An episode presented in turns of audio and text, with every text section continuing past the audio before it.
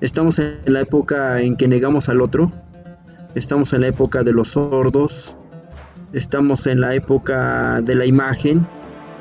Estamos ante la época de lo visible.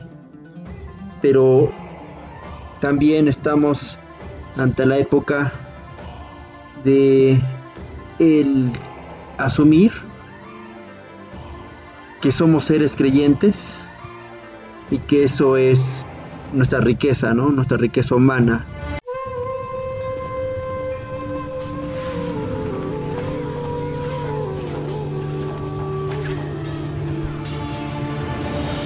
Rebelión antigua. Perspectivas de la vida moderna desde la visión del mundo antiguo. Un podcast dedicado a la filosofía, historia, estrategia, ciencia y cultura en general.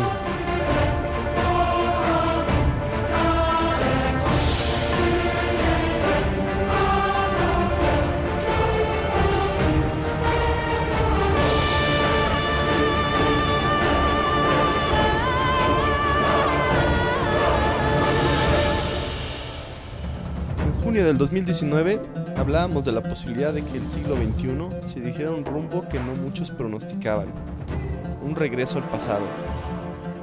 No como en este podcast nos gustaría que lo mejor de la antigüedad recobrara su peso en la sociedad, sino todo lo contrario, una modernidad distópica con tintes del oscurantismo europeo, un ataque muy singular a la ciencia y un modo de ver la vida que dista mucho del optimismo que se vislumbraba en la ficción estadounidense de películas como Volver al Futuro.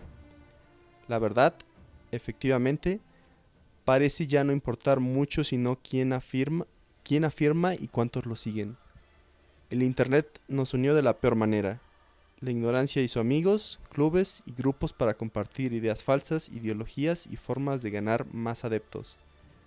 Ahora con la pandemia, esta situación no ha hecho más que ser más evidente. Los conspiracionistas ganaron más adeptos al generar toda clase de especulaciones sobre el virus, desde una invención china hasta una estratagema para lograr el control del mundo mediante chips implantados en la vacuna. Esto ha acelerado la captación de adeptos para miles de protestas alrededor del mundo.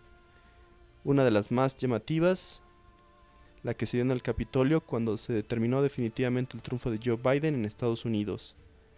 Eh, bienvenidos a Rebelión Antigua. En esta ocasión hablaremos de una continuación de, un post pasado, de un podcast eh, anterior en 2019, en el cual el doctor Ignacio Pérez Barragán estableció el concepto del neomodernismo para eh, conceptualizar una idea del futuro en el que pareciera que las ideas eh, más progresivas de la humanidad como la ciencia eh, van hacia atrás.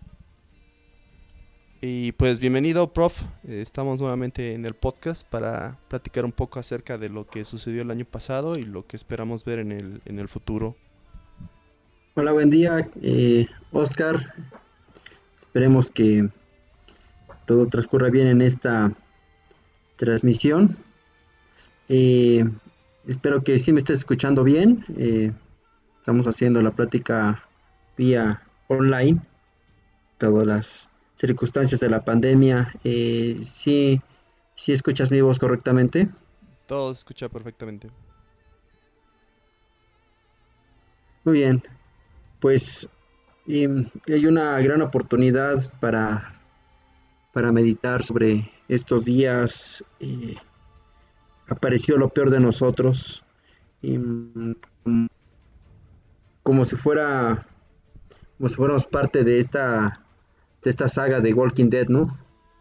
En que en días nefastos aparece lo peor de la humanidad y pues justamente ha aparecido lo, lo peor en estos días, algo que ya se veía venir, algo que ya se veía en, años pasados, pero pues en esas circunstancias de pandemia todo se ha exacerbado y el futuro, el futuro que veíamos de aquí a 10 años se adelantó.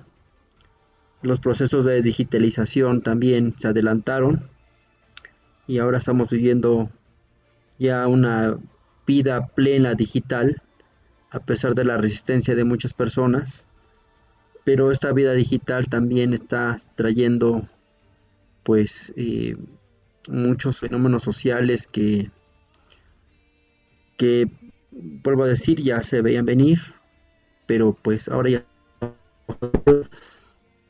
me llama la atención algo que, se ve en el, en el Decamerón, obra de este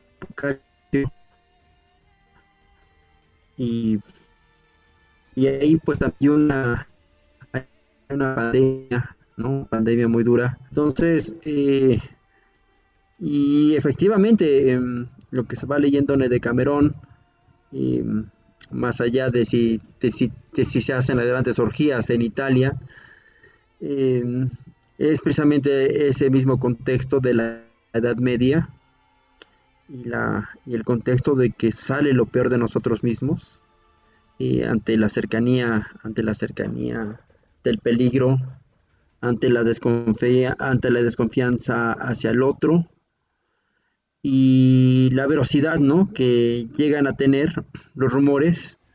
Los rumores hoy más que nunca son muy peligrosos, pero se instalan como una verdad en una época en la que nadie se escucha Estamos en la época en que negamos al otro, estamos en la época de los sordos, estamos en la época de la imagen, estamos ante la época de lo visible, pero también estamos ante la época de el asumir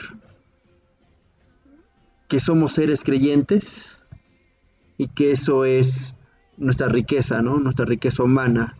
El ser creyente es el, tener fe. La fe va suplantando a la verdad. La fe eh, niega, siempre ha negado eh, el hecho empírico lógico, que ahora llamamos ciencia. Estamos instalados en un mundo de fe. Estamos instalados en un mundo donde la creencia eh, vale más, vale más que, que el querer conocer la verdad. Y en el momento que nos instalamos en la creencia, negamos al otro, negamos, eh, eh, lo, aniquilamos. Entonces eh, somos incapaces de escuchar, no dar. Estamos ante una época también es este horrible, sobre todo sobre la retórica, donde todo el mundo es sordo, todo el mundo es visual, la argumentación está aniquilada. De nada sirve llegar al ágora y tirar un discurso, porque como ya nadie se escucha, pero eh, ya nadie se escucha porque todo el mundo cree, todo el mundo tiene su creencia, y esa, ese sistema de creencias es lo verdadero, ¿no? Lo verdadero más allá de lo que se pueda verificar. Entonces, es el mundo de la creencia, la verdad científica en este, en este relativismo radical, porque es un relativismo radical, en la que todo mundo tiene la razón, en la que todo mundo tiene la palabra, en la que todo mundo eh, piensa que puede opinar sin saber por el solo hecho de existir. Eh, pues en este mundo eh, es justamente donde donde se desprecia la ciencia, ¿no? Y eso es terrible. La ciencia está eh, vuelta relativa a una opinión más, a un punto de vista más entre tantos que pueda haber. Es igual de válido la ciencia como cualquier otro punto de vista, como cualquier otro sistema de creencias. Entonces es un terreno muy peligroso porque la ciencia es algo que desde tiempos del Renacimiento se ha ido construyendo con mucho esfuerzo eh, se logró uno eh, desapegar de la religión, luego se demostró que la religión eh, era engañosa porque contaba verdades históricas, ¿no? Y es que, de hecho, durante mucho tiempo, estos mitos fueron tomados como verdades históricas. Ya después fuimos descubriendo que pues, los mitos eran mitos, que a veces, a veces escondían verdades históricas, pero que se perdían entre las palabras y el discurso del mito. Entonces, em, pues sucede una cuestión, una cuestión demasiado, demasiado peligrosa porque eh, la ciencia se va constituyendo de forma hasta finales del siglo XIX. Estamos hablando que eh, del Renacimiento, siglo XVII. Eh, Entonces, lo curioso es que la ciencia se empieza a edificar hasta finales del siglo XX, perdón, del siglo XIX, y luego en el siglo XX es cuando ya se va consolidando. Pero entramos al siglo XXI y estamos ante tiempos en donde la ciencia es completamente negada, ¿no? Entonces, eh, estos tiempos oscuros, estos tiempos de creencia, estos tiempos de fe, es lo que podríamos llamar un nuevo medievo. Pues sí, prof, eh, pareciera como si el, Internet en lugar de traer más conocimiento y, más razón, eh, trajo más ignorancia y, más idolatría, ortodoxia, ¿no? la gente que no se conocía antes y tenían ciertas ideas se juntaron entre sí y empezaron a formar grupos, pero grupos que no solamente eran em, eh, grupos de hobby, ¿no? Grupos de, cocina, ¿no? O sea, que, no afectaban a la sociedad, sino grupos eh, políticos que empezaron a establecer sus verdades acerca del mundo y, tratar de, propagar estas verdades hacia, hacia otras personas, ¿no? Esto parecía que tuvo más, evidencia a partir de la, de la expansión de las redes sociales eh, a principios de la década pasada, ¿no? Sí, lo que, lo que menciona Oscar, en realidad, la, facilidad de precisamente el siglo pasado que empezaron estos chats donde se juntaba gente buscando un tema en particular, un tema en específico, y pues proliferaron. Todo mundo, el que tenía una cierta idea, sabía que podía buscarlo ahí. Había alguien más con esa misma idea o esta misma ideología y empezaron a, crecer todos estos, todos estos grupitos. Fue, fue en realidad, fue el crecimiento fue muy rápido. E, eso se notó, se notó de inmediato, ¿no? Que ya cualquier cosa que tú querías, eh, que tú querías saber o que o, de lo que querías hablar, encontrabas con quién. Sí, se crearon eh, varios grupos de eh, que podríamos llamarle comunidades interpretativas Stanley Fish, em, grupos con los cuales uno se identificaba eh, por la cosmovisión del mundo que tenían. Eh, de repente, pues eran personas que no conocías eh, personalmente. todos los encuentros eran, eran virtuales y así se fueron generando de repente estos grupos, lo cual pues era como un sueño, un sueño que había en el, a finales del siglo XX. ¿no? Recuerdo a filósofos como Gianni Bátimo, em, que hablaba de una democracia mediática eh, donde los medios de comunicación servían para que todo mundo tuviera oportunidad de, expresar su, punto de vista, de expresar sus ideas. Era, era, era, un mundo, era un mundo ideal, ¿no? Internet entonces pareció que nos ofrecía ese mundo en el que todos podíamos hablar y escribir eh, sin ningún problema, ¿no? Eh, que no había ningún filtro. Y esto fue eh, visto a finales del siglo XX como unos nuevos aires de libertad y democracia mediática. El día en que el usuario da el golpe, ¿no? Da el golpe, da el golpe final a la cultura, a la vieja cultura mediática, en la que solamente unos tenían la palabra o tenían derecho a expresarse. Pero el siglo XXI eh, de repente nos da una amarga lección, ¿no? En esta eh, segunda década, eh, pues estamos como que, como que llenos, ¿no? De aquello que se va detectando desde el tema de la haciendo. Entonces, Internet está popular en estas news. según las investigaciones asociadas por políticos, eh, eso no, para crear inestabilidad, pero más allá de las, de las fake news, que parece ser que es el, el problema, un problema menor a comparación de aquello eh, en donde todo el mundo tiene la razón, donde todo el mundo opina sin haber eh, leído, haber estudiado, todo el mundo opina por solamente derecho a opinar. y donde no existe ya ningún rango de autoridad. Eh, es decir, es muy fácil que, a un eh, doctor en, arqueología lo insulten en, en Facebook, ¿no? le suelte un pelado de que a duras penas acabó la preparatoria, ¿no? Y le diga que así no es. O sea, es fácil, ¿no? Son estas contradicciones que hay en la era digital. Y sabes qué, cuando lo insulta, lo hace con faltas de ortografía.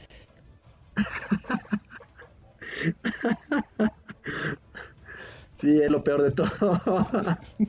Olvidemos la falta de argumento, ¿no? Las faltas de ortografía, pero claro, pero si uno si uno le dice, si uno les dice, "Oye, pero eh, pero con falta de ortografía." Ah, ya vas a empezar de intelectual.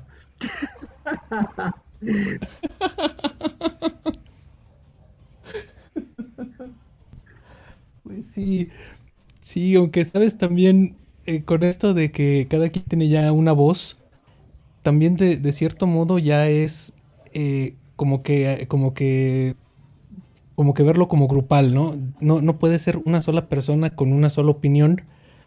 Más bien ya es como que tiene que ser un grupo grande de personas que opinan lo mismo. Como se ve más el, bueno, así lo, percibo yo, em, eh, como que es, es, más llamativo, ¿no? Es, es, estos son un, grupo muy grande, a lo mejor muy nutrido, a lo mejor ellos son los que, los que están en lo correcto, aunque no sea cierto es, eso también, ¿no? El, tamaño de, este grupo. Sí, definitivamente, sí es, eh, los más conocidos y los más famosos son los anti-vexers, que bueno, vuelven a estar de moda, vuelven a estar de moda, eh, con esto que se anda inyectando la gente el veneno. Actualmente, ¿no? La, la vacuna anti-COVID es, es veneno y es un chip también todo al mismo tiempo.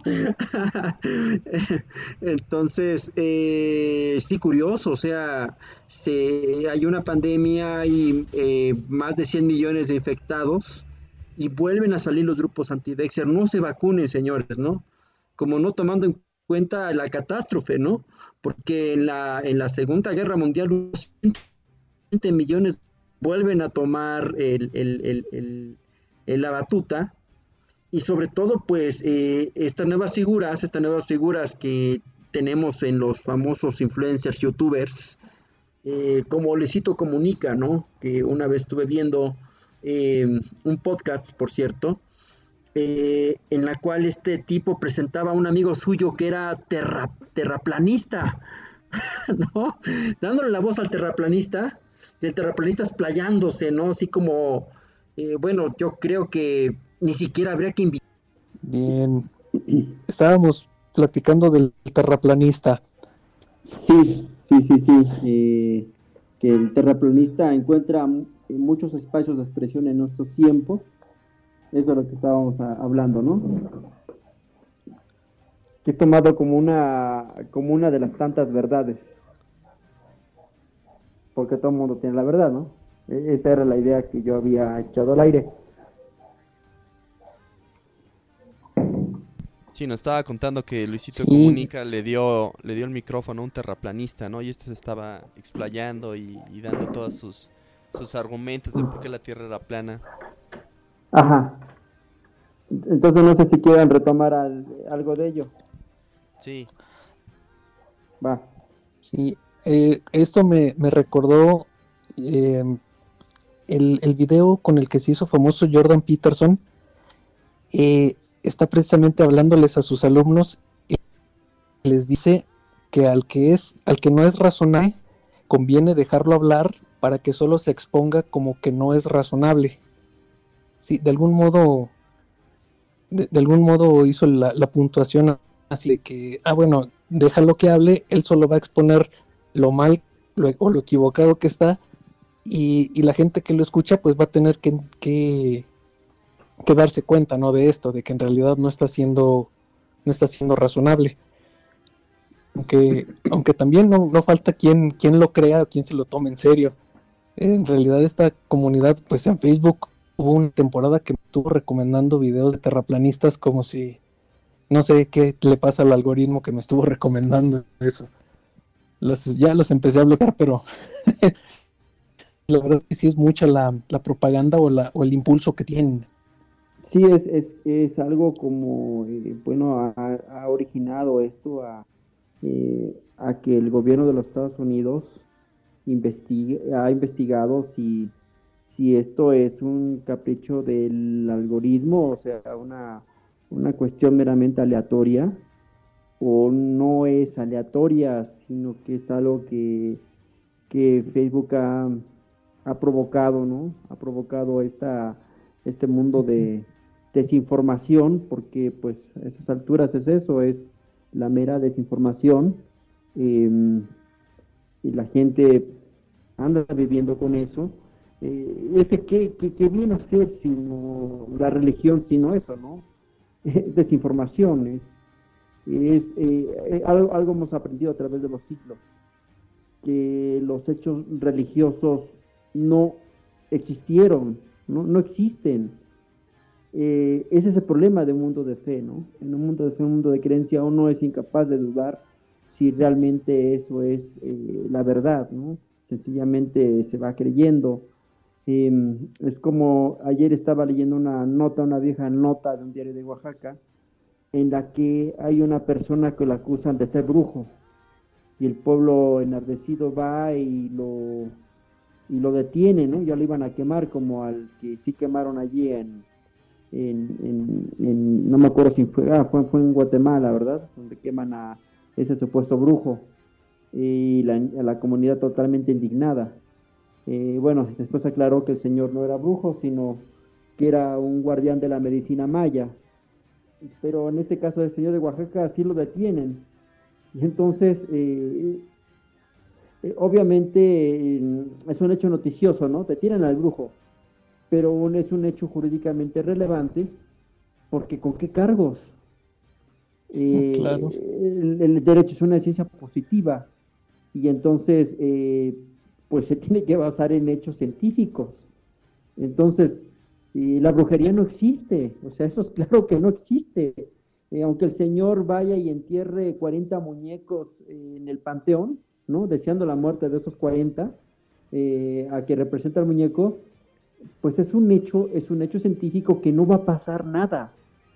O sea, ni siquiera lo pueden acusar de intento de homicidio porque no está afectando realmente a la otra persona. Entonces eso es lo que, lo que llama, me llama la atención. Eh, estos hechos de creencia como el terraplanismo, como los antivacunas, como los, eh, ese señor que juró, ¿no? De allí de Chapinco, que juró que él tenía la medicina para, para acabar con, con el SARS-CoV-2 y dijo es que yo ya la probé en tres pacientes y queda claro que sí funciona, ¿no? Porque esos tres pacientes eh, yo los curé, ¿no? Con mi, con mi, con mi medicina.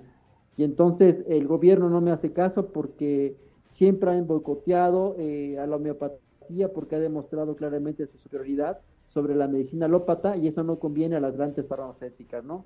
O sea, el, argumento ya totalmente preparado y encajonado. Eh, entonces, curioso porque el caso de este homeópata va a dar la revista Proceso. En la revista Proceso, así, mira, o sea, como el maldito gobierno y, la, y las malditas empresas multinacionales farmacéuticas, cómo bloquean ese tipo de investigaciones Vean, aquí un mexicano solucionó ya el problema del coronavirus. Me acuerdo que en el 2019 hablábamos de la, modernidad regresiva, tratando de, encontrar un sentido a este mundo que, pareciera que avanza mucho en el plano técnico, en donde tenemos cada vez más tecnología, más acelerada, mayor comunicación, pero a la vez pareciera como si la sociedad estuviera entrando en una etapa en donde eh, capturara ciertas eh, ciertas percepciones sociales que, solamente existían en el pasado, ¿no? Y no, no, hablamos en el pasado del siglo XX, incluso en la época en donde estaban eh, la, ortodoxia nazi o, el, odio eh, presente en Estados Unidos por, por la gente de color negro, ¿no?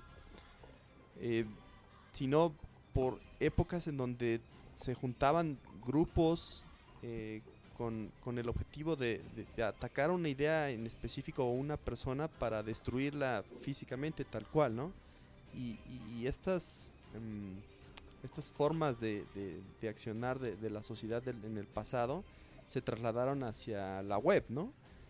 Y, en las etapas en las que pasó la web, eh, existió una etapa en la que se conoce como la web 1.0. En, esta etapa eh, la, comunicación todavía era unidireccional, en donde podíamos acceder a los medios o a, otras personas, pero de una manera todavía muy primitiva y casi unidireccional, en donde solamente intercambiábamos eh, mensajes entre nosotros, pero no estábamos organizando grupos o o tratando de concordar con ideas eh, específicas, ¿no? Cuando la web 2.0 empieza a nacer junto con los, eh, los nuevos medios sociales, eh, los blogs y, todos estos sistemas de, difuminación de la información masiva, em, empiezan a haber ya, em, ya grupos que tienen objetivos específicos políticos, ¿no? que ya tienen em, la idea de, obtener el poder para poder establecer esas ideas ya desde un plano gubernamental, ya fuera de la red, eh, y ya con cierta veracidad, entre comillas, en la población, ¿no? Y, creo que sucedió también con los eh, creacionistas a, principios del siglo XXI, que, tuvieron eh, ciertos espacios políticos de poder en Estados Unidos implementaron en universidades públicas eh, aparte del, darwinismo, el, creacionismo, ¿no? Y este ya fue como unos pequeños eh, signos de, hacia dónde iba la, sociedad, ¿no? De, que ya tenía eh, sus propios medios de comunicación masivos ideológicos establecidos. No sé si se acuerdan de las películas que ya tenían un sentido cristiano, ¿no? Como Dios no está muerto o no, no sé, hay varios tipos de, películas que, tienen una fuerte connotación ideológica cristiana y que tienen por objetivo eh, a, captar masas, ¿no? Ya no individuos en específico, sino ya captar a, una gran cantidad de, personas como, como, lo hacen los, los grandes medios masivos. Sí, es un hecho que claro. desde, desde estas sectas en las que estaba involucrado el señor Tom Cruise y otros más, eh, que hacían esas doctrinas de los años 60, de que los, los extraterrestres vinieron a, establecer aquí en el planeta Tierra a la civilización humana, ¿no? Incluso eh, tenían como adoración a un extraterrestre. Entonces, estos son como que em, como que señales de lo, de, lo que iba a pasar, lo que va a pasar en los siguientes, en los siguientes años.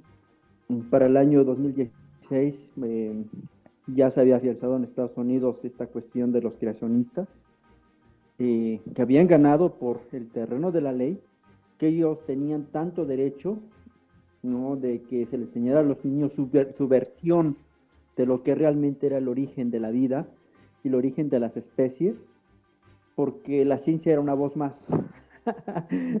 Entonces esto es de nuevo, de nueva cuenta, la cuestión de la creencia sobre la verdad, ¿no? Todo es verdadero en esos tiempos, todo es válido. Entonces, mi voz es también verdadera, mi voz también es, es válida, ¿no? Oye, pero en el pasado se ha comprobado que lo que tú dices, que tu, que tu argumento está basado sobre una mentira biológica o una mentira histórica, no, no importa, ¿no? Yo también tengo la verdad. Esa es tu versión, ¿no? Tu versión es que en el pasado me desmentiste, pero esa es tu versión. Mi versión es que yo siempre tengo la razón. Entonces, pareciera, y aquí se da eh, justamente una, una paradoja, pareciera que Estamos entre los aires de la democracia y de la tolerancia, pero justamente es cuanto más intolerante se ha vuelto la gente. ¿No? Como todos tienen la razón, como ya no se escuchan, la gente se ha vuelto en extremo intolerante.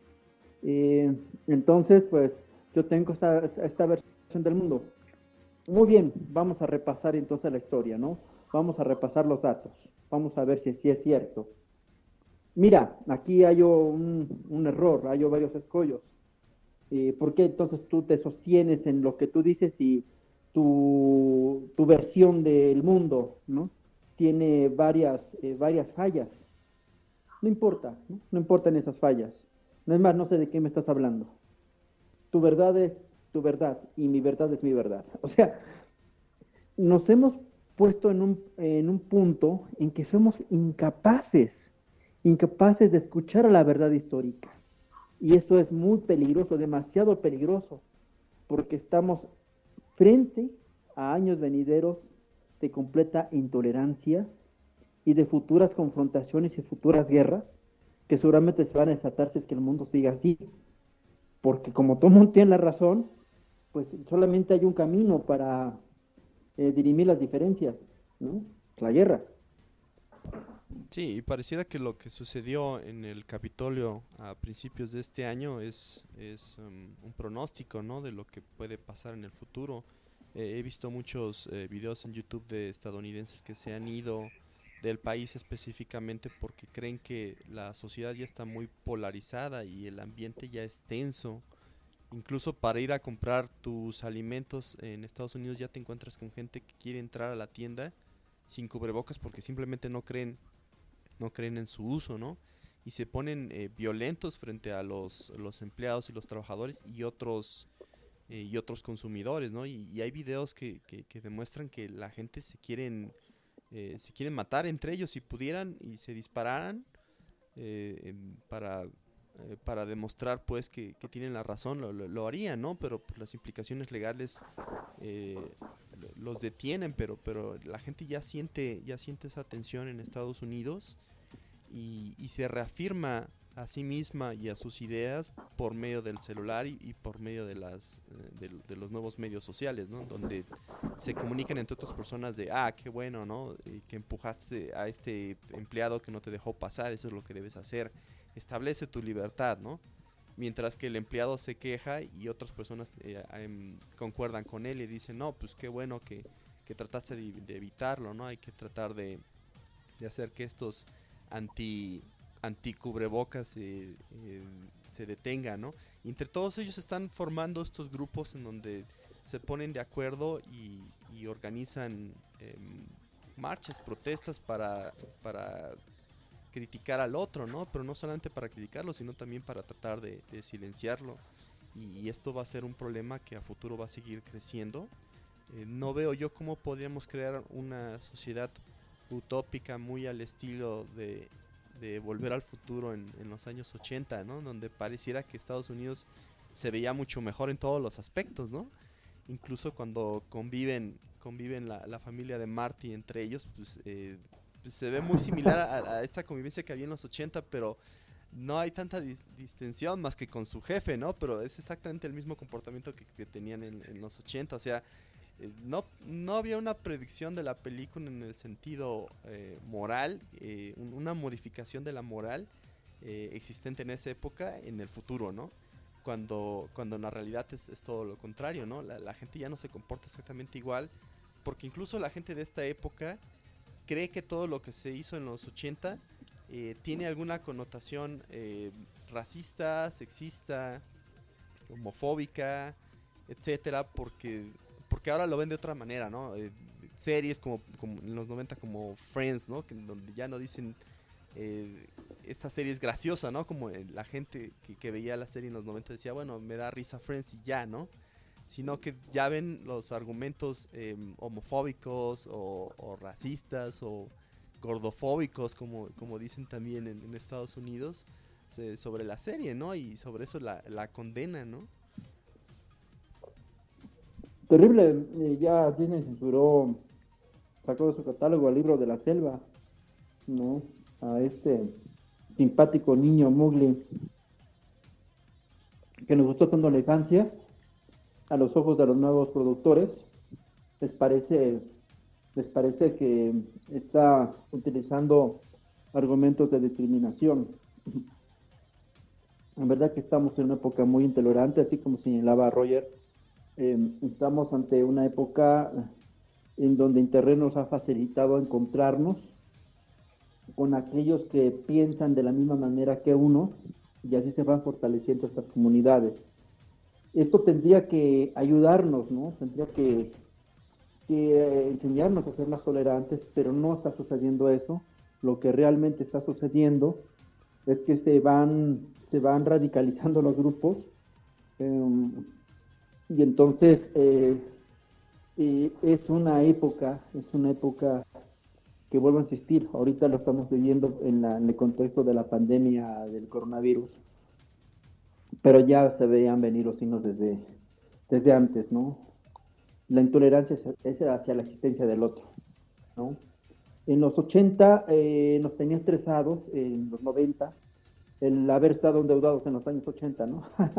o mejor dicho, al haber consumido demasiado en los años 80, en los 90 pues fue el, el estrés de estar demasiado endeudados, los múltiples movimientos que hubo para liberarse de las deudas que uno tenía con el banco, los múltiples rescates bancarios, luego vienen otros tres, un tres de fin de milenio, el mundo se va a acabar, eso también fue muy generacional, ¿no? Entonces por eso nos estresábamos ante eventos históricos y eventos económicos. Pero en estos días lo que nos, tiene estresados es la sola presencia del otro. Somos incapaces de tolerar que el otro esté corporalmente eh, a nuestro lado, ¿no? Todo mundo sospechoso, todo mundo sospechoso, todo mundo eh, puede traer el virus. Pero ojalá no fuera eso, ¿no? Porque cuando se acabara lo de la pandemia, pues ya pasó y no hay nada, ¿no? Pero ahora también es, no tolero a aquel que piensa distinto a mí y lo peor de todo, que me diga que aquello que yo pienso no tiene fundamento científico o verdad histórica.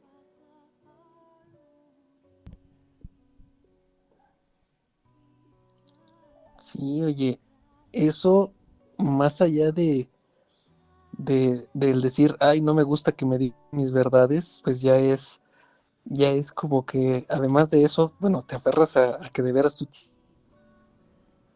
y, te pones así violento, como, como dices, ¿no? Sin, querer escuchar este, los, los argumentos. Es, eso es muy, eso es muy peligroso. en algún punto perdimos ahí perdió el control de, decir, bueno, pues este, hay, que, hay que aguantar, ¿no? Hay que, si no, si de veras estás equivocado, pues, pues acéptalo, no pasa nada.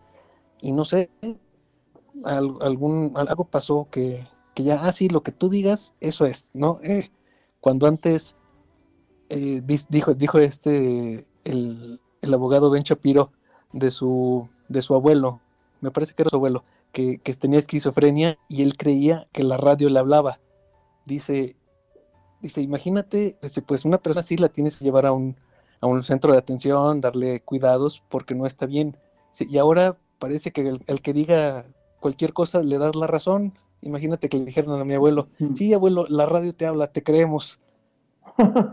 en realidad, en, en, realidad algo, algo pasó no estoy seguro qué es, pero tenemos, hay, que buscar qué hacer. No, puede seguir así, vamos a terminar, como dice Nacho, de verdad, en peleas, en, guerras civiles, o quién sabe, hasta más, hasta mayores. Sí, porque en Estados Unidos eh, hay estrés precisamente por eso, por la intolerancia del otro, eh, conflictos étnicos que se viven a nivel de los barrios, en que los afroamericanos no toleran a, los latinos, se enfrentan a golpes en las calles, los ánimos están muy duros en estos momentos, muy, muy, muy exacerbado esto, pero eh, estamos viendo aires completamente de intolerancia. Y lo que pasó en el Capitolio hace unas semanas eh, con, con, los seguidores de Donald Trump es solamente la punta del iceberg de lo que está pasando en Estados Unidos porque efectivamente es, es una señal de lo que se, del estrés que se está viviendo, ¿no? del estrés de, intolerancia, pero eh, qué curioso porque de eso, de eso estábamos hablando en la, cuestión de la Edad Media, ¿no? En la Edad Media, que es justamente la época marcada por la intolerancia, de aquel que estaba fundamentado en el hecho empírico lógico, en la que decía yo puedo curar a las personas porque conozco esta hierba, conozco esta medicina y ha sido probada, ¿no? A través de generaciones. no señor, usted es brujo. Pero mire, o sea, sí cura a las personas, ¿o no? Lo he comprobado. No, eso contradice las enseñanzas de la iglesia. Vamos a procesarlo a quemarle y a confiscarle sus bienes. Entonces esas son como que las muestras del poder de la intolerancia, ¿no? Porque eso era justamente el medievo. Y de nuevo volvemos a estar instalados en ese clima de intolerancia en la que eh, no, no, no solamente a nivel del gobierno que es eh, totalmente intolerante, ¿no? Eh, nos va imponiendo, en este sexenio, por ejemplo, nos impone sus obras. Oye, yo no creo que tu obra sea, sea positiva para mi comunidad, ¿no? No creo que tu, que tu que tu obra sea lo que necesitamos en mi comunidad. No, no me importa si tú, si tú opinas que lo necesitan o no. Esto sencillamente se hace, se ejecuta y se acabó, ¿no? Y si no estás de acuerdo, bueno, te desaparecemos, ¿no? Y justamente estamos en uno de los exenios en México más intolerantes, en la cuestión de que como nunca están cayendo como, como moscas los ambientalistas. Eh, eso se da en el nivel del poder, ¿no? Ante aquel que que presenta su, su, voz de la disidencia.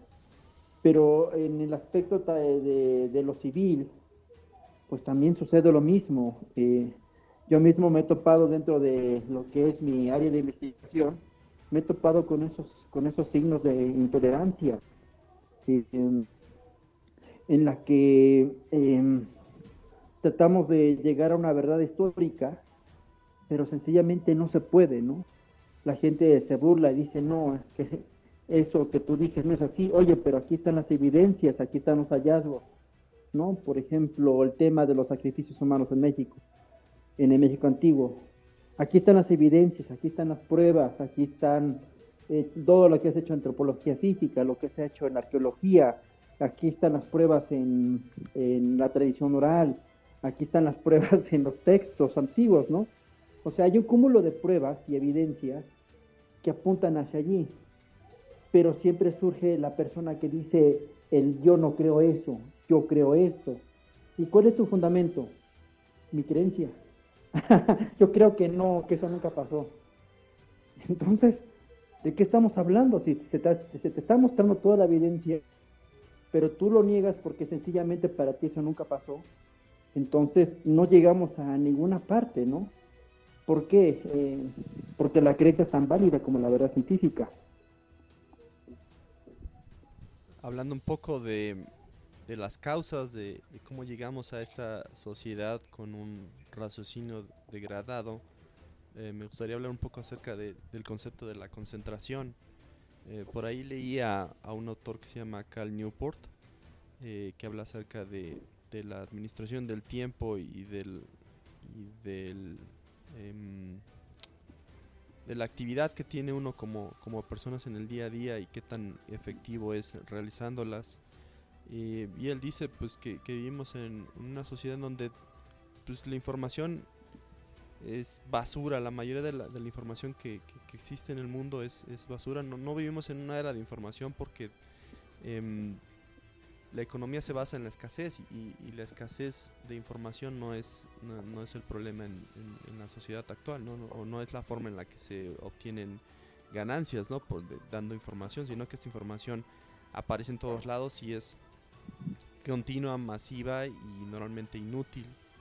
Entonces él dice que, que una de las cosas que sí escasean en, en la actualidad es la concentración, porque es difícil que tú puedas poner ya atención eh, a, las cosas que, requieren atención, como un libro eh, filosófico, a, un post o a un meme que, te aparece en tus redes sociales, ¿no? Eh, una vez que estás haciendo el scroll y cambias de un tema a otro, tu concentración poco a poco va siendo cada vez más corta porque quieres seguir alimentando eh, tu mente con nueva información, ¿no? Y así es como procesa nuestro cerebro eh, eh, la información, Entre más información haya, para el cerebro es más enriquecedor y es, es más mm, adictivo estar viendo constantemente diferentes fuentes de información. Entonces, en, en la web 1.0, como la información todavía no, no se difuminaba como ahora, la gente todavía podía poner atención a un post en un blog, o sea, a la letra escrita, y tener tu atención por 10 o 15 minutos. eh, pero conforme empiezan a entrar los nuevos medios sociales, eh, los medios empiezan a ser más rápidos en la manera en la que entregan esa información y pasan del texto a la imagen. y la imagen, y de la imagen pasan al video. Y, cada vez la información está más digerida, em, más concentrada y más inmediata, ¿no? O sea, te podemos explicar eh, una idea, no sé, de, Nietzsche en, menos de un minuto, que es el promedio en el que podemos tener la atención de un usuario eh, cualquiera en Facebook. Y, sobre eso, y sobre eso esa persona obtiene esa información, la digiere y la escupe de, de, la manera en la que le entiende hacia otras personas, ya sea compartiendo, ya sea comentando o ya sea internalizándolo hacia sí mismo, ¿no? O esta persona ya tiene un montón de información vaga, difusa y de un medio que probablemente eh, tiene algún objetivo eh, político, ¿no? No, no, es, no es una información neutral. Entonces, la idea que, va teniendo la gente de lo que es verdad, de lo que es ciencia, empieza a ser muy difusa porque las personas que no están em, eh, estudiadas o no, están capacitadas para entender cómo se procesa un argumento, cómo se edifica la construcción de, una idea racional, eh, empieza a pelearse con, cualquier otra persona, ¿no? Y esas personas empiezan a, pelear entre sí y, crean esta maraña de, ideas equívocas y erróneas falsas o con cierta em, tendencia política que en lugar de, crear consenso, pues lo que crean es eh, violencia, ¿no?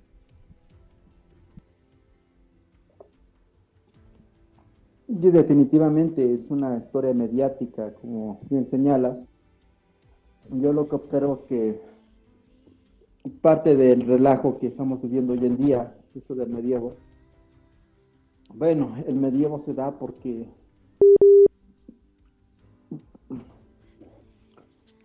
el medievo se da porque pues eh, hay un hay un poder central que la iglesia impone su verdad, ¿no? Pero una verdad no fundamentada en lo histórico, lo psicológico. Ese es como que el pequeño, el pequeño problema que hubo en el medievo. Una, una verdad basada en la fe, una fe que no aceptaba cuestionamiento, una fe basada en que aquello que se demostraba que era falso alcanzaba el estatuto de misterio divino. Entonces, eh, he demostrado que esto es falso. Bueno, probablemente sea falso, pero no es falso. No es que sea falso, ¿no? Lo que hay aquí es un misterio divino. Solamente Dios sabe por qué ocurren esas cosas. Entonces, eh, dentro del misterio divino se, explicaba todo, ¿no? Toda cualquier falla dentro del sistema de creencias. El sistema de creencias es verdadero. Muy bien, hay fallas, misterio divino solucionado. Entonces, justamente lo que va pasando, lo que va pasando aquí, en esta cuestión mediática, eh, tanto como en el medievo, donde la gente no tenía acceso a los libros, no tenía, era gente pues completamente iletrada, desinformada, pues hemos pasado ya ese momento, como bien señalas, hemos pasado del momento de la información a la sociedad de la información, como la llegó a llamar Castells, hacia la era de la desinformación. Una desinformación que ya venía viendo brillar, eh, en donde la información eh, empieza a ser excesiva, y que de eso trata la, tesis de Baudrillard en, en, lo general, de que todo empieza a ser eh, el exceso, ¿no? Lo teragónico, diría Marc Calabrese. Entonces, pues llega a ser tanto, tanto lo que circula, que de repente se va convirtiendo en nada. El hecho de scrollear eh, es mucho más frenético que el zapping que se daba con la televisión. Scrolleo, scrolleo. Entonces, ¿qué va a quedar en lugar de la lectura? efectivamente, hoy en día leemos muchos mensajes, no en WhatsApp. Leemos muchos, es cierto, pero son mensajes personales. Eh, nos informamos acerca de lo que acontece en nuestra realidad inmediata y punto. En, ese sentido nos hemos vuelto más locales, también nos llama McLuhan. Nos hemos vuelto muy locales. Pero, pero, lo que hacía la lectura, el milagro que, hacía la lectura de libros, es transportarnos a lugares completamente desconocidos, ¿no? Conocer al otro profundamente. Eso nos lo daban eh, los libros, eh, nos, nos, los daban las novelas, las grandes novelas. Eh, conocer los sentimientos del otro, encontrarnos con el otro, ¿no? Yo recuerdo mucho, por ejemplo, lo que escribía, lo que escribían autores como Julio Verne, que nos hacía imaginar muchos escenarios, ¿no? como el mismo Jorge Luis Borges, que nos enseñaba eh, lo que era la fantasía, eh, y esa fantasía combinada con ciertos rasgos de continuidad que nos llevaba a Cortázar. En fin, leer era un acto así como que de recrear la imaginación, pero eso se perdió. Entonces ahora lo que tenemos en nuestros días es la imagen, ¿no? La imagen es lo único que puede soportar este, este vértigo de estar eh, con el dedo pasando la pantalla, porque las pantallas se han vuelto biológicas, ¿no? El sentido de lo táctil, el cuerpo ha involucrado en esto. Entonces, pues, tenemos siempre la cabeza gacha y los dedos moviéndose hacia arriba, ¿no? Vamos pasando la información, Y entonces, eh, lo más inmediato, pues, obviamente es el meme, es el meme eh, que se va replicando como un virus, es el meme, pues es el mismo símbolo el mismo símbolo visual, y es lo único que nos queda, ¿no? La corporalidad, porque a fin de cuentas una chica moviendo el trasero es atractiva, ¿no?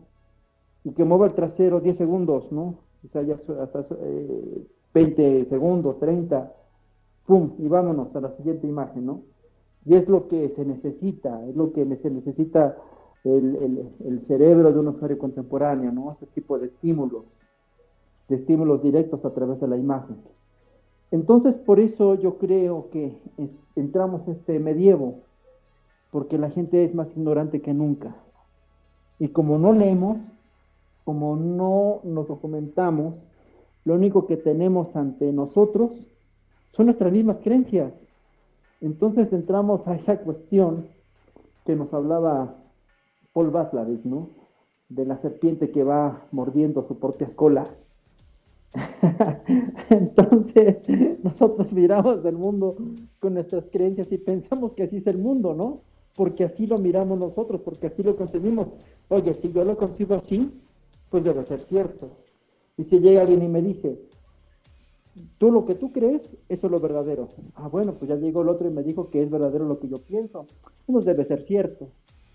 Entonces, pues lo que hay es un mundo que no tiene lectura, un mundo que ya no lee, un mundo que ya no se informa, un mundo que cada día se está yendo más y más hacia el estímulo, hacia el estímulo rápido, hacia el estímulo directo, un mundo de imágenes, donde nos hemos eh, enseñado a burlar de todo el mundo, porque el meme es así, el mundo es, el meme es mucho de la risa, y la risa, decía Berson, no tiene ningún sentido de respeto hacia nada, ¿no? no me decía Humberto Eco, ¿no? Cuando escribió El nombre de la rosa y ese inventó ese famoso libro de, Aristóteles, el tratado jamás, jamás este, publicado, el tratado de la risa. Entonces, la risa es muy peligrosa, decía Humberto Eco, ¿no? O Aristóteles, el Aristóteles ficticio a través de Humberto Eco. Entonces, hay un conflicto también obviamente generacional, porque las, las personas que nacimos antes de todo este relajo, no antes de, que, de que la web 1.0 eh, transitara a la web 2.0, cuando logramos, cuando nosotros, eh, mejor dicho, esta generación que conoció el mundo sin, sin celulares, pues eh, sí llegamos a educarnos con el argumento, ¿no? Las discusiones se ganaban con argumentos, pero también a través de la convivencia y a través de la cercanía con el otro. Pero esas tecnologías que tenemos hoy en día nos alejan del otro, nos hacen rechazarlo, nos hacen odiarlo y nos hacen ser intolerantes con ellos, pero mucho tiene que ver, como eso, esa película, eh, ¿te acuerdes? En la que van y queman la biblioteca de Alejandría, bueno, que no es un hecho, no es un hecho histórico, es un hecho totalmente ficticio lo que pasa en esa película. Bueno, la biblioteca de Alejandría se quemó, pero no exactamente como lo marca la película. De esta chica que había, que era filósofa y también astrónoma y matemática, ¿no? Sí, que había logrado, empatía, muy bien, sí, que, que había logrado precisar la, la curvatura de la Tierra, ¿no? Y que la queman justamente los religiosos, ¿no? Porque, porque tenía conocimiento, y entonces eh, fue, justamente algo que, que, le, que vi ayer en Facebook, en la cual eh, parecerá chiste, o eh, es chiste, pero parece chiste, pero es anécdota, eh, de que de que un tipo le dice, pero ¿cómo tú quieres discutir si ni siquiera sabes escribir, no? Y entonces la otra persona dice, ya apareció el intelectual que nos va a corregir, ¿no? Entonces, bueno, yo le contesto a esta persona, gracias, como si, si ser intelectual, como si ser letrado fuese un delito, ¿no? Fuese un error, ¿no? Entonces ahora ya no puedes corregir a nadie, no puedes decirle de fotografía está pésima, eh, eh, porque ser letrado, porque leer es un defecto en nuestro tiempo, ¿no? Como los tiempos estos de, de la Edad Media, ¿no? Y la apatía hablando un poco de la idea esta de la utopía y la distopía, em, recuerdo también una imagen que vi en Facebook de, una niña arrancando los pétalos de una flor y eligiendo entre la utopía o la distopía en el futuro, ¿no? Porque eh, se, combinan estas, estas ideas en la modernidad y parece que no sabemos exactamente de dónde vamos a caer. Eh, todavía recuerdo en 1999 cuando salió la película de, de Matrix, ¿no? Y se hablaba de esta sociedad eh, distópica en la que todo el mundo estaba siendo eh, absorbido por, por máquinas eh, creadas con el simple hecho de, el simple sentido de extraer toda esta energía de las personas para poder alimentarse y, sobrevivir, ¿no? Ya que la humanidad acabó con la luz del sol y ya no podían obtener la energía del sol, ¿no? pareciera que esta idea de Matrix se, se, repite, pero por medio de la economía de la atención en donde las grandes eh, compañías que actualmente valen eh, cientos de, dólares, eh, Google, Netflix, YouTube, extraen, extraen su valor por medio de la atención de las personas, ¿no? Como si nosotros estuviéramos enchufados en estas máquinas de, Matrix, pero en lugar de estar enchufados, estamos conscientemente enchufados en nuestros celulares. Y, entre más tiempo le dediquemos a, a estas redes o a estos medios, eh, más valor y más, em, eh, más, eh, más plusvalía obtienen estas empresas de nosotros, ¿no? Y lo que, lo que siempre están tratando de hacer es, es generar el algoritmo o la, o la configuración estética específica para tenernos enganchados la mayor cantidad de tiempo, ¿no? Y utilizan el Big Data para eso, ¿no? Porque en el tiempo en el que estamos abriendo Facebook, Facebook está tomando datos de todo lo que hacemos, de qué, a qué velocidad hacemos el scroll, eh, cuánto tiempo de, mm, ponemos atención hacia cierto post, de qué persona, si esta persona es, es familiar o es amigo, si, qué tan relacionado está con nosotros por los otros contactos que tiene con, con, con nosotros. Y, y, toda esa información la utiliza para mostrarnos la información específica que nos hace estar enganchados más tiempo, ¿no? Eh, Netflix hace lo mismo, no sé si, si habían escuchado por ahí la teoría de que, bueno, no es teoría porque es, una realidad, de que Netflix cada vez que te pone eh, una película, te cambia la portada de esta película de acuerdo a tu perfil que haya hecho por la manera en la que te comportas en, en, la misma aplicación. Y si estás viendo, eh, no sé, muchas películas, por ejemplo, con, con chicas, y vas a ver, eh, no sé, Breaking Bad, Netflix te va a arrojar una portada de Breaking Bad que te sea lo más atractiva posible de acuerdo a tu perfil. Entonces, en lugar de ver eh, a Heisenberg, vas a ver, por ejemplo, a alguna de las chicas que aparece en Breaking Bad, ¿no? Y si tú ves muchos em, documentales y, te llama mucho la atención, em, no sé, los reality shows, te van a mostrar esas carátulas específicas para que tú le des eh, play a esa película o a esa serie y te quedes enganchado la mayor cantidad de tiempo posible eh, con ellos, ¿no? Y todo esto es por generar un valor y este valor em, ya es humano, ¿no? Ya es, ya es energía, ya es concentración, ¿no? Ya, ya es lo que te están robando. Eh, quieren que estés concentrado, pero concentrado en lo que ellos te, están mostrando y no en otra cosa. Porque si tú pones tu concentración en un libro, puedes perder dos o tres horas que para ellos es tiempo en redes o en, o en aplicaciones o en películas que podrías haber puesto atención a, a ellos y para ellos pierden valor, ¿no? No sé si Roger tenga algo que apuntar sobre este comentario. Bueno, sobre lo de los algoritmos, sí, en realidad es, es, sorprendente ya el nivel en el que en el que están, en el que ya predicen, predicen mucho de tus comportamientos. Alguna vez, ah, pues eh, fuiste tú, Oscar, estabas platicando de eso, de toda la información que está ahí, pues en realidad de momento, digo de momento, quién sabe después, solamente la usan estos, estos servicios pues para, para tener este a ti, ¿no? Para, para saber tú qué vas a hacer y cómo, cómo sacarte el mayor provecho. Pero, pero si en algún momento esto cayera en manos de algún, de algún gobierno tiránico de algo así, pues sería, eh, sería catastrófico, ¿no? Sabría exactamente qué hace, cómo tener a toda la gente bajo, bajo su control. Y si es, no viéndolo en ese sentido distópico, pues ya suena, suena bastante grave. De por sí ya, nada más así, que te usen como, como, mercancía o bueno, quien va a proveerles, eh, quien va a usar sus servicios, pues ya es malo. Imaginártelo que lo tiene algún organismo así centralizado y que lo hace exclusivamente para tener dominio sobre ti, pues ya, ya es bastante malo.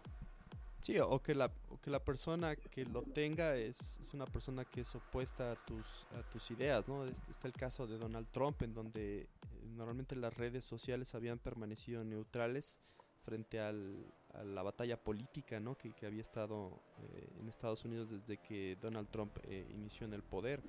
Y este año empezaron haciendo un movimiento que nadie se esperaba, que era banearlo por completo, callar, em, callar sus ideas eliminar la libertad de expresión eh, por el simple miedo que tenían de que pudiera haber un, suceso político que cambiara su país para siempre, ¿no? Y que degradara su, su democracia de la que tanto presumen en la modernidad, ¿no? no, no, no. Con, con, esas elecciones tan... O sea, cualquiera lo ve, si sí hubo ahí algo chueco. No sé si tanto como para de veras cambiar el, el resultado final, pero de que hubo algo ahí raro, sí, lo, sí pasó. También este, se ve muy, muy inclinada la, las redes, los medios sociales a, a, lo que es el Partido Demócrata. De algún modo también, también estaban buscando influenciar ese sentido, ¿no? Es, puede ser solamente algo que, que se me ocurre, ¿no? Que, que tengan, que pudieran tener, sacar lo hacen por sacar algún provecho. El, demócrata va a buscar eh, pues darles más libertades o algo a, este tipo de medios, de medios sociales. Pero sí era muy, no nada más porque ah, va a pasar algo malo, no, e, ella era como que con saña, como que con ganas de, silenciarlo porque no comparto su opinión, o sea, totalmente lo contrario a lo que dicen que es la libertad de expresión. Tacharlo a él de racista, tacharlo de que de que es un tirano, de que es peor que Hitler, que, van a poner al otro Joe Biden, no le hace el que sea menos él, porque odiamos al, hombre naranja, y, abajo el hombre naranja, todos digan, hablen mal del hombre naranja, pero si alguien de del, él o alguien del quien está con él dice algo malo, uh, crucifíquenlo. Sí, era, era muy, me pareció muy obvio. Sí, fue cuando cuando pues una de las tantas veces ¿no? que, ha demostrado este nuevo poder, su poder, sin controlar los medios, lo controla, ¿no? Lo controla todo en el poder, o mejor dicho, se vuelve cómplice del poder. Entonces, pues, pues sí, sí, efectivamente, en el momento que rasuran al, al, al Trump, obviamente se nota ya la complicidad ¿no? que tiene Mark Zuckerberg, ¿no? que por cierto es un pronunciamiento muy, muy raro al respecto de por qué habían eliminado el contenido de Donald Trump. Eh, es obvio, ¿no? el poder ya no lo tiene Washington Post, el poder ya no lo tiene el New York Times. E, eso, eso ya quedó en el pasado. El poder son estos nuevos medios eh, que desgraciadamente han transformado, han transformado los viejos ideales que había de Internet como un mundo donde todo era libre.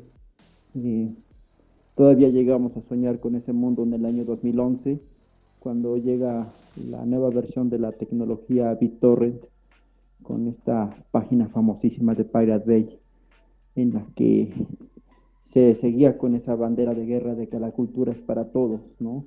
Y todos merecemos tener el acceso a ella y, pues se vino, se vino para abajo, se vino para abajo todo eso, eh, las múltiples demandas, el arresto que hubo a la gente de, The Pirate Bay, ¿no? La misma cuestión de los Wikileaks, es decir, se ha atentado y, finalmente eh, parece ser que estos hijos del Big Brother eh, finalmente están ganando la guerra, ¿no? Una guerra que inició desde los años 80 en pro de la libertad de Internet. Y parece ser que Internet no es ya el, medio de esa libertad, sino el medio de opresión. Eh, ahora, actualmente para acceder a estas, eh, a estas bibliotecas de música, a estas bibliotecas de grandes títulos de libros, pues ahora uno tiene que pagar, ¿no? Uno tiene que suscribirse a Spotify, uno tiene que suscribirse a Scribit y aplicaciones así que te cobran por todo. Mira qué bonita aplicación para hacer música. Quieres hacer más música con esto, paga, ¿no? Paga una renta mensual y tienes eh, acceso a todo lo que tú quieras. Todo se ha vuelto negocio, ¿no? Hasta la aplicación más ínfima, ¿no? Aquí estoy hablando como músico, la aplicación más ínfima que es un afinador, un afinador, en serio, un afinador pues también paga, ¿no? Está la versión pro. Entonces, todo se vende, todo se alcancía en esta, en esta nueva versión de la web. Y es justamente a donde, donde quería llegar, ¿no? que en los años 80 dividíamos el hardware y el software, ¿no? Y así lo concebíamos, así se concedió una gran novela, bueno, no, no fue gran novela, es parecida novela, una gran película, ¿no? Como es Tron, y Tron de Legacy, en el año 2010, filosofando sobre el hardware y el software, ¿no? sobre la relación de los programas con los usuarios. Pero estamos en el año 2021 y ahora estamos ante algo que no es hardware ni es software, ¿no? siendo la terminación Word eh, como herramienta. ¿no?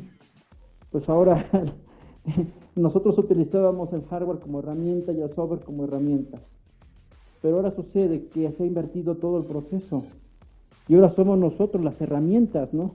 que, utiliza, eh, que utilizan empresas como Google, eh, como Apple, para hacer sus negocios, hacer sus ventas. nosotros le proporcionamos toda la información y ellos pues hacen lo que quieren con esto. Eh, lo que ha pasado también en los últimos en las últimas semanas, en los últimos meses, pues es simplemente hacer oficial lo que ya sabíamos, que lo hacían de manera ilegal, eso de, que nuestras imágenes pues pueden ser eh, vendidas por ellos en el momento que lo quieran, ¿no?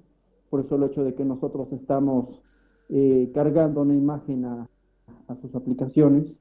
Eh, bueno, esto, esto ya lo sabíamos, esta cuestión de las etiquetas que fue prohibido en el año, creo que el año fue 2011, 2012 que se le prohibió a Facebook etiquetar a las personas a través de fotos y que fue un escándalo. Eh, y un par de años después ya era, era normal, ¿no? Que Facebook hiciera esto, ¿no? Estos mecanismos de reconocimiento facial. O lo que va haciendo Google, ¿no? Que, va reconstruyendo y que te lo manda por correo, por Gmail. Que mira, has visitado en estos, en estos días, has visitado tal, tal, tal, tal lugar, has recorrido en un año 80 veces el planeta. Te debe dar gusto, eres un gran viajero, ¿no? y entonces te lo ofrece como si fuera eh, una recompensa para ti, ¿no? Como si fuera algo bueno. El hecho, este hecho que te están espiando todo lo que haces y a dónde vas, ¿no? Esto que va reconstruyendo todos tus caminos.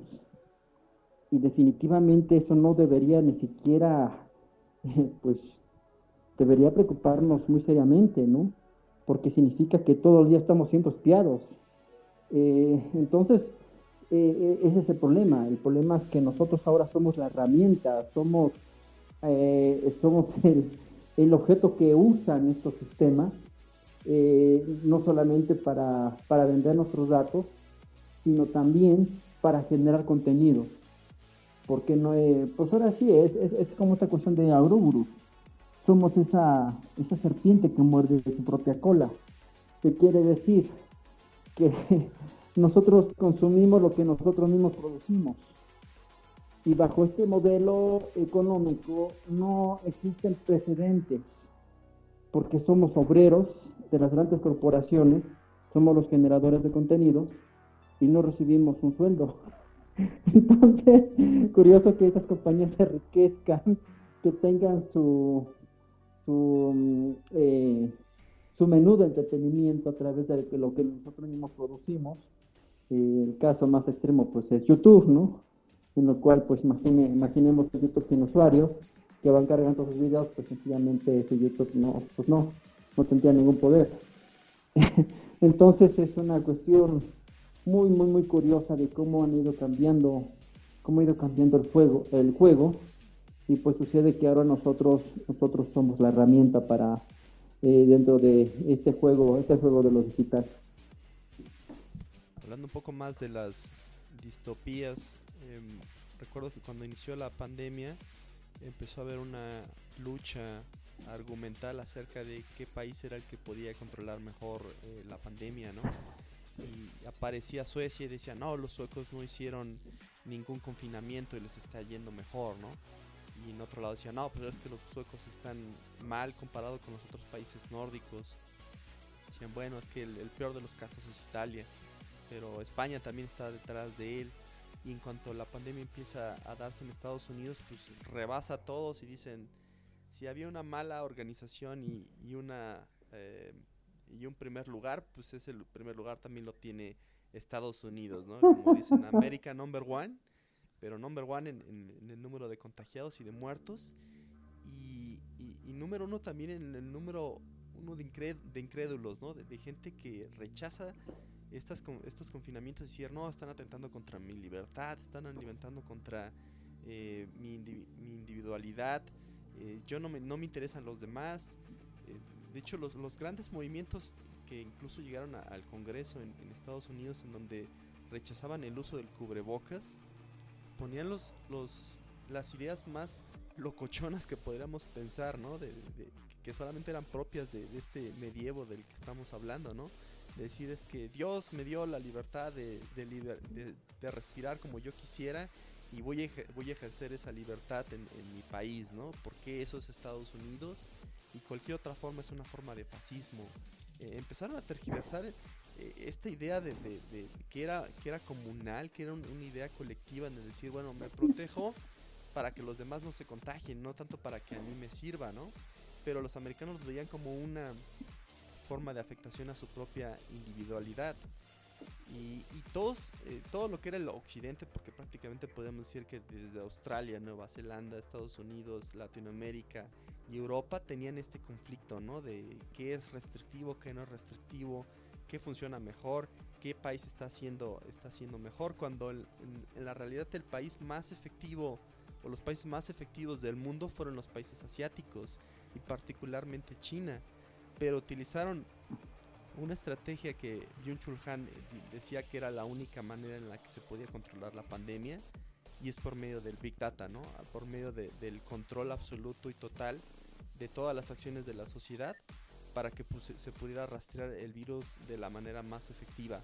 Algo que en Europa o que en Estados Unidos era imposible de, de vislumbrar se hizo en China, ¿no? Y apenas en China salió la noticia en donde apenas se había llegado un, primer muerto después de varios meses de haber estado con cero, eh, con cero fallecidos, ¿no? Y, esta noticia dice, ah, no, es que China, Vietnam, todos estos países están haciendo lo correcto para controlar el virus.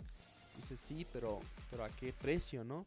¿Y, qué sociedad de Occidente estaría actualmente dispuesta a pagar ese precio eh, que, China, pues bueno, tiene sometido por completo a sus ciudadanos, pero a la vez los, em, los tiene a salvo, ¿no? Los, tiene a salvo de esta gran amenaza y incluso en Wuhan eh, han mostrado imágenes de que los chinos pues, ya están viviendo una vida semi normal eh, donde los confinamientos ya fueron parte del año pasado y, pareciera que están moviéndose hacia adelante, incluso en su economía que, muestra un crecimiento que otros países pues que, no, van a llegar ahí hasta que el 90% de su población esté vacunada, ¿no?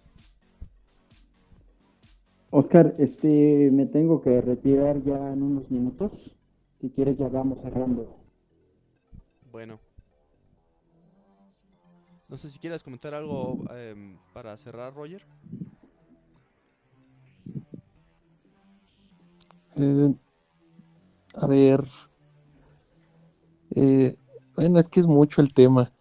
Esto, que comentas de, del gobierno dictatorial que dice, ah, los chinos, para que no, se, no haya pandemia, pues los voy a encerrar en su casa, voy a soldar la chapa de la puerta para que no se escapen o sea, sí lo, lo controlas, como dices, a un precio muy alto. Y también la versión opuesta, ¿no? El gringo que dice, no, eso va contra mi libertad.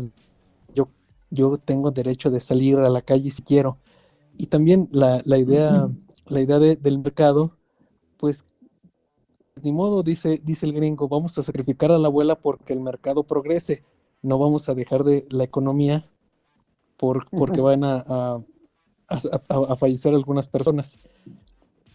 Sí, en realidad está, eh, bueno, el, hecho de que el chino diga, ah, el gobierno, yo lo hago por tu bien y, te encierro y haces lo que yo te diga, no, no suena, no, suena tan atractivo como para irse a vivir allá, como lo es en Estados Unidos, que todavía hay gente que arriesga la vida por irse a vivir ahí. El sueño americano, ¿no? Es, eh, si es en realidad, eh, en realidad me parece que, que aunque lo controlaron bien los chinos, no, no debía de ser ese el modo de hacerlo.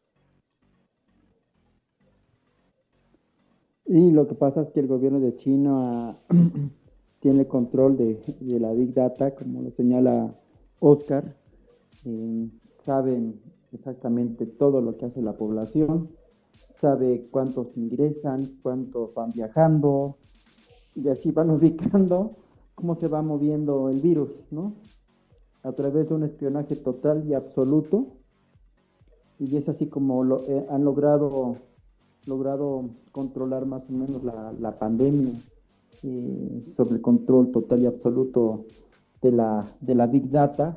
Vamos a recordar que China es justamente el lugar donde Google no, no, tiene, no tiene poder, ¿no?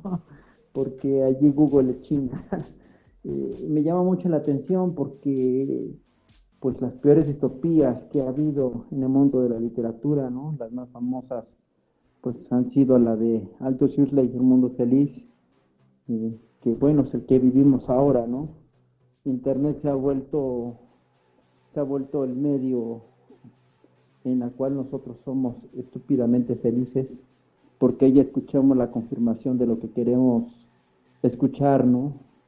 Ahí encontramos a gente que piensa como nosotros y es la única gente que nosotros toleramos.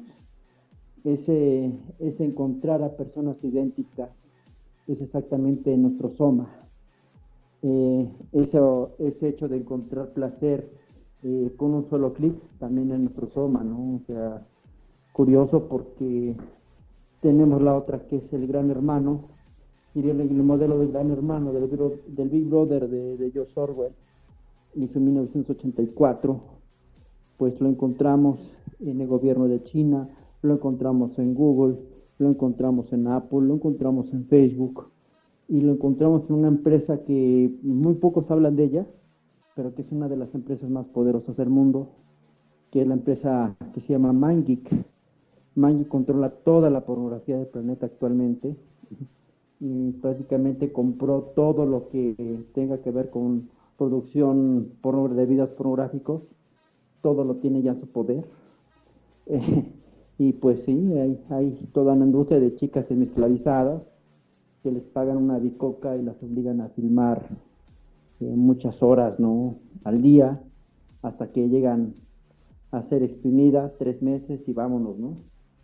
Todo eso es el, monstruo de, de del que muy pocos hablan, eh, que salió un reportaje, por cierto, en el New York Times, en la cual se hablaba de, de los videos que, que no estaban eh, consensados, que los publicaban y que eso atentaba contra las garantías individuales de las personas, que la paidofilia, eso, eso solamente es un tentáculo más del gran monstruo en que se ha vuelto el mundo de la producción pornográfica en el mundo que se llama Magic.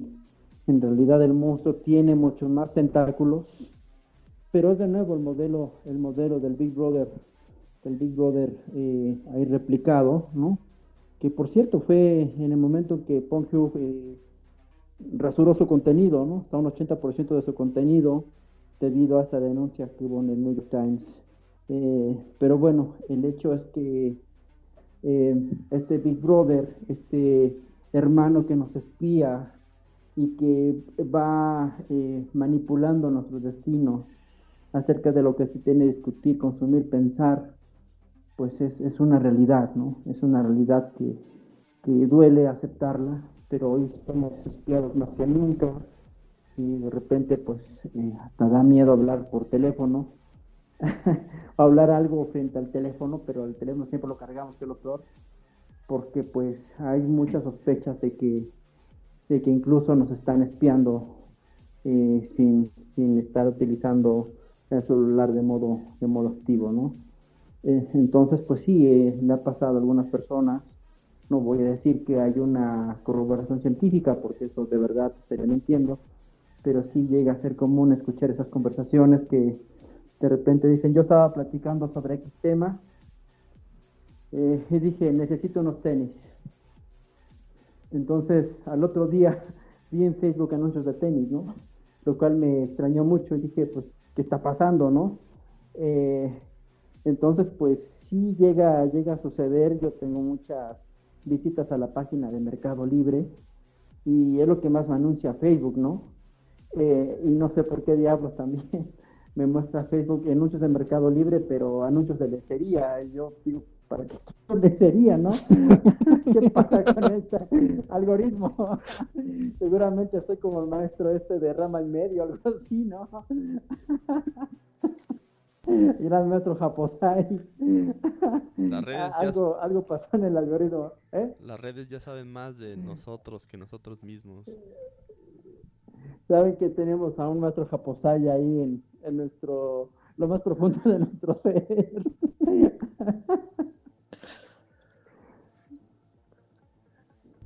Pues sí, profe, pareciera que esta mm, eh, distopía de control absoluto y de uso de la información es como uno de los sueños más húmedos que, hubiera querido tener la iglesia para poder mantener el medievo en su poder, ¿no? Para mantener a la, sociedad de esa época controlada, pero pues sin embargo fue la información misma la que eh, hizo que, hubiera un cambio en, la época y que, pasáramos hacia, hacia la ilustración, hacia el renacimiento, hacia todas estas épocas en donde la razón... pero también...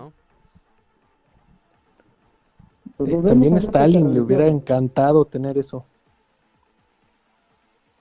Sí, sí, sí, cualquier país eh, eh, fascista o que, usaba la información para, para su propio beneficio le hubiera encantado tener todas estas cosas que, actualmente existen, ¿no?